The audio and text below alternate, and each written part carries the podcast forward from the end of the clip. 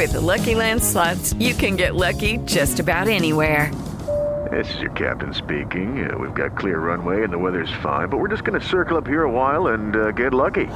No, no, nothing like that. It's just these cash prizes add up quick. So I suggest you sit back, keep your tray table upright, and start getting lucky.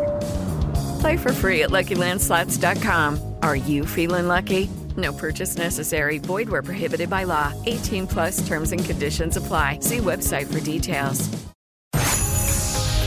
El podcast de Mariana Santiago, tu conductora de confianza.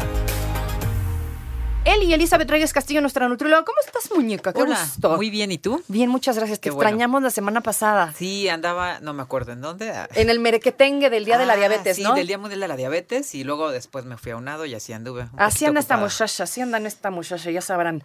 Oigan, pues hoy nos trae un tema bien interesante, que es esto de la obesidad infantil. Y empecemos por las cifras, o sea, el dato cruel. Exacto. Para que vean que no es cuento. Sí, en 2021 se revela que la prevalencia de obesidad en nuestro país en menores de 9 años es de 23% y en adolescentes 24.7 a nivel nacional. En sobrepeso nada más, que sobrepeso es un índice mayor eh, eh, de 25 al 30, o sea, ya estamos hablando como de, de un rango pequeño.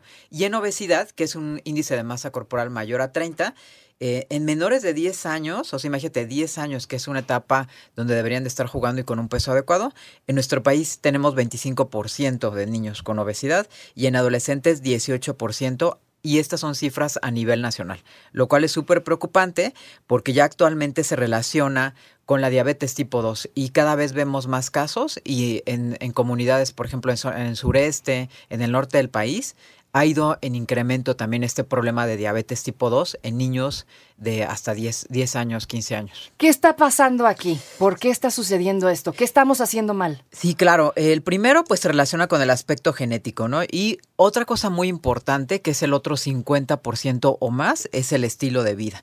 El consumir alimentos con alta densidad energética, las bebidas azucaradas, que sí tienen una relación directa. De hecho, hay estadísticas y las podemos observar por ahí en, en, en las páginas del gobierno, en donde se ve que el incremento de bebidas azucaradas va directamente proporcional con el de sobrepeso y obesidad en niños. O sea, ¿qué hay de esto de... eh, son niños, son diule, no les pasa Sí. nada, ellos pueden comer lo que quieran. Claro, totalmente. En la sociedad, los niños son como un termómetro. De hecho, en los años 70, los más afectados con la crisis de, de tipo económica eran los niños. Era en donde había como desnutrición y sobrepeso. A partir de ahí se creó como este mito de deja al niño comer lo que quiera, ¿no? Porque finalmente está creciendo. Exacto. Pero estamos hablando de los años 70 y 80, donde la desnutrición era el problema principal a nivel nutricional del país. Actualmente, pues como ya lo vimos, es la obesidad en el caso de los niños y la diabetes tipo 2.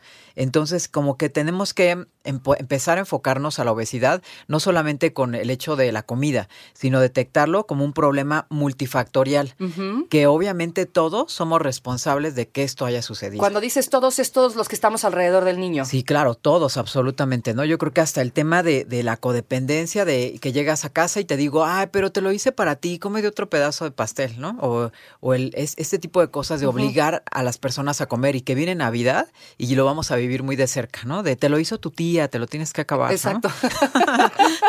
Entonces, te lo hizo con todo el amor y te chantajean. Aparte, Así es. estuvo toda la tarde en la cocina. ¿Y cómo no te vas a tomar otra con nosotros que no te habíamos visto, no? Exacto. Eh, Este tipo de cosas que pues sí es un grave error y nos relaciona pues con problemas de obesidad y de enfermedad metabólica. Entonces, bueno, hay, hay problemas eh, graves en el caso de los niños.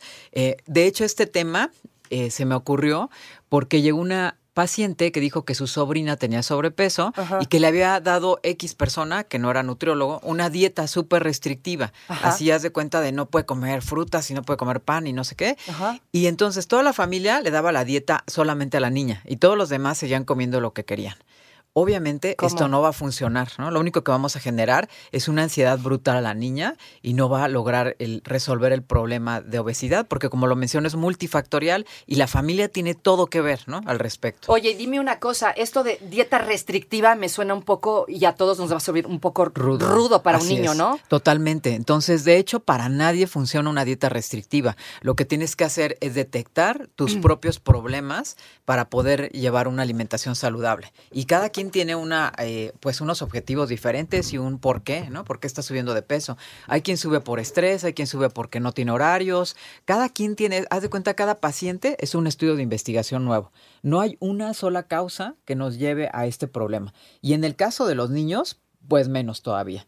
Entonces, uno de los puntos es pues pensar que el niño puede comer de todo sin que le afecte, eso es súper común. Por favor, dejemos de creer que son botes de basura y les podemos dar todo, no se puede. Así es, y tú lo ves hasta en los menús de los restaurantes. Claro. O sea, están, eh, les dan de comer todo frito, todo ultraprocesado, y entonces. Todo grasiento. Ajá, y de postre helado y refresco, y no, ese tipo de cosas, y ya no funciona en el caso de los niños. A lo mejor en los años 70, donde el problema era la desnutrición, sí, pero además éramos mucho más activos. Ahora no nos cansamos de ver a niños que les dan una tablet desde antes de cumplir un año. Así es, y ya están sentados nada más es. jugando. Obviamente esto es muy llamativo y de- le deja de perder interés el niño por gatear o por jugar o por otro tipo de actividades que debería de ser en esta etapa. Ok, entonces, ¿por dónde empezamos? Porque el problema somos los adultos, definitivamente. Totalmente. ¿No? O sea, porque me van a decir, pero es que ¿cómo le digo que no? Si el amigo está comiendo una paleta y quiere una paleta y me hace un berrinche si no se la compro y entonces, pues, pobre niño es niño. Así es. ¿No? ¿Qué Sí. hacemos? Yo creo que el punto es eh, no pensar que es demasiado pequeño para llevar un- una dieta como tal o un programa de alimentación personalizado.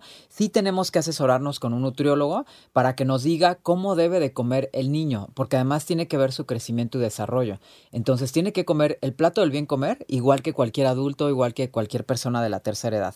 Entonces, si hay diferencias entre llevar una dieta restrictiva, que esto no debería de ser, y cambiar tu estilo de vida, ¿no? Que es totalmente diferente. O sea, también, o sea, podrías incluirle este tipo de cosas, ¿no? De golosinas, pero no diario. Así es, ajá, parte de su vida, nada Es- más, pero que no sea la dieta diaria, ¿no? El tener alimentos procesados. Ok, dejemos de ver a los niños como botes de basura, dejemos de pensar que les podemos dar lo que sea porque no les pasa nada, porque son diule, ¿no? Ajá. Y hagamos equipo con ellos. Sí, Esa- totalmente. Y el nutriólogo tiene que detectar el problema y trabajar en conjunto con la familia. De nada me sirve que la tía o la prima lleve al niño a consulta si quien le está dando de comer no tiene todavía la conciencia de cambiar los hábitos de alimentación. Entonces, habitualmente en una consulta yo pido hablar con quien le está dando de comer, ¿no? Sea la abuelita, la tía, el hermano menor, ¿no? Porque obviamente todos pues son parte del problema y es importante trabajar con ellos, ¿no? Y bueno, otro error es pensar que el niño va a bajar de peso cuando crezca o por sí solo. Ajá. Eso pasaba en los años 70 y 80, ahora ya no pasa. Exacto, ¿no? al rato se estira y ya Sí, se le quita lo exacto. gordito, ¿no? Ahora crece y sube más de peso. Porque obviamente no hay buenos hábitos y no hay un como switch que diga, ah, bueno, ya cumplí 18, ya voy a comer bien. Eso no es cierto. Los hábitos o los malos hábitos los tenemos desde siempre. Así es. Y yo creo que todos lo hemos sufrido de tener un mal hábito que nos dejaron de niños y de grandes eh, querer cambiarlo y eso cuesta un trabajo así brutal, ¿no? Espantoso, sí. Entonces es mejor pues crear o crecer en un ambiente saludable. Y, y otro... Híjole, pero nuestra cultura se vuelve un todo un rollo, ¿no? Porque totalmente. la gente no cree, no cree que la comida es tu gasolina, ¿no? Y es importante ponerle un poco de atención. Eso y entre que me dicen que no, que comer saludable es más caro, que ya demostramos aquí que no. Así es. No, son como muchas creencias que habría que cambiar. ¿Y por dónde cambiamos esta mentalidad? Yo la veo de veras a veces bien complicada. Oigo a la mera familia, ¿eh? Nomás a mis meros cercanos y digo, Madre Santa, está bien, ya me callo, yo soy la rara, yo soy la loca. Sí, por supuesto, Sí, tenemos sí. que cambiar nuestro pensamiento y no es responsabilidad ni del gobierno ni ni del sector salud, es de todos el informarnos de una manera pues mucho más eh, adecuada y el asistir a consulta con especialistas, ¿no? El que no llevar a un niño porque también ha pasado que los llevan con personas que bajan de peso así de clínicas, ¿no? De, de obesidad que no tienen experiencia o trato con niños, lo cual lo vuelve también muy complicado porque el niño pues se va a volver ansioso, ni siquiera va a lograr bajar de peso de una manera saludable y natural y va a empezar a, a tener como este efecto de dieta y comer de todo, ¿no? Que, que nos da como muy seguido y que lo hemos platicado también aquí, de que una dieta muy limitada lo único que te va a generar es ansiedad y volver a comer compulsivamente después, ¿no? Exacto. Este rebote famoso. ¿Cómo, ¿Cómo tratas este tema con el niño? Porque me imagino que si con el grande es un problema, ¿no? Que, que entremos en cintura, ¿cómo le explicas a- a- al niño, a ver, mi vida, no puedes comer azúcar diario, pero te la doy a veces? O sea, ¿qué se hace aquí? Pues, ¿qué le dices? Fíjate que para mí es súper sencillo trabajar con el niño. Los niños son muy conscientes, son como los mejores, ¿no? De la consulta. Son los mejores alumnos. Es- así es. El problema son los familiares y los papás, ¿no? Donde ya el papá opinó que no, que debería de comer de todo y la tía también ya dijo que Está creciendo. Ajá, que cómo le hacen eso al niño y darle verduras tan horribles que son, ¿no? Ajá, pobrecito. Exacto. Entonces es más el problema de la familia que el niño. El niño normalmente también, porque además se relaciona mucho con baja autoestima y con bullying, el niño ya tiene ganas de cambiar. Pero el problema es el ambiente, ¿no? Siempre el ambiente es el que va a detonar eh, pues complicaciones. Entonces, por eso es que cito a todos los de la familia. Y bueno, también normalmente es un niño que crece en un ambiente no activo, en donde el papá, la única relación con el deporte es verlo en la televisión, ¿no? Con, con papitas o así. Y entonces también eh, este tema de los hábitos saludables de actividad física, hay que empezar a adquirirlos con el niño. Y bueno, pues obviamente el ambiente que tenemos, antes porque salíamos a la calle y jugábamos, pero ahora pues esto no es nada seguro, no hay un lugar en donde los niños puedan estar solos, ¿no? Jugando, tiene que ir el papá y habitualmente todos trabajan muchísimo y el fin de semana como el papá no tiene ni la condición ni el hábito de hacer ejercicio, pues su eh, tipo de a lo mejor de esparcimiento es ir al cine o ir a un restaurante.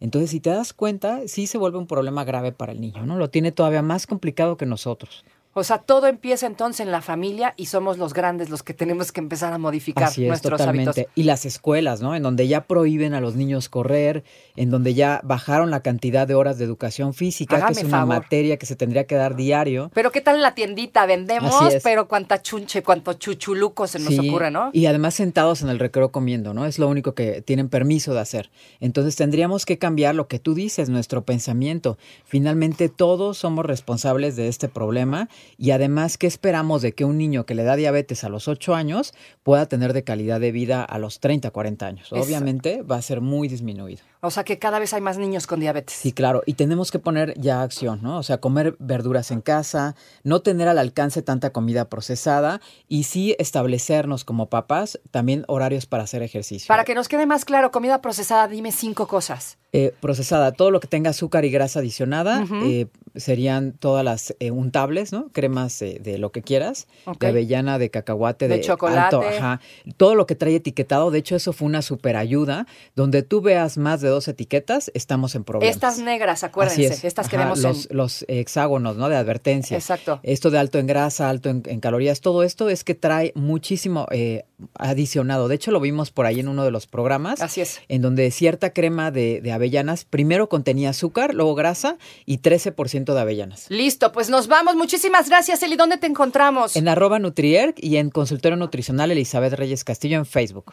No te preocupes, Mariana estará de regreso muy pronto. Recuerda sintonizarla de lunes a viernes de 10 de la mañana a 1 de la tarde por 88.9 Noticias. Información que sirve. Tráfico y clima cada 15 minutos.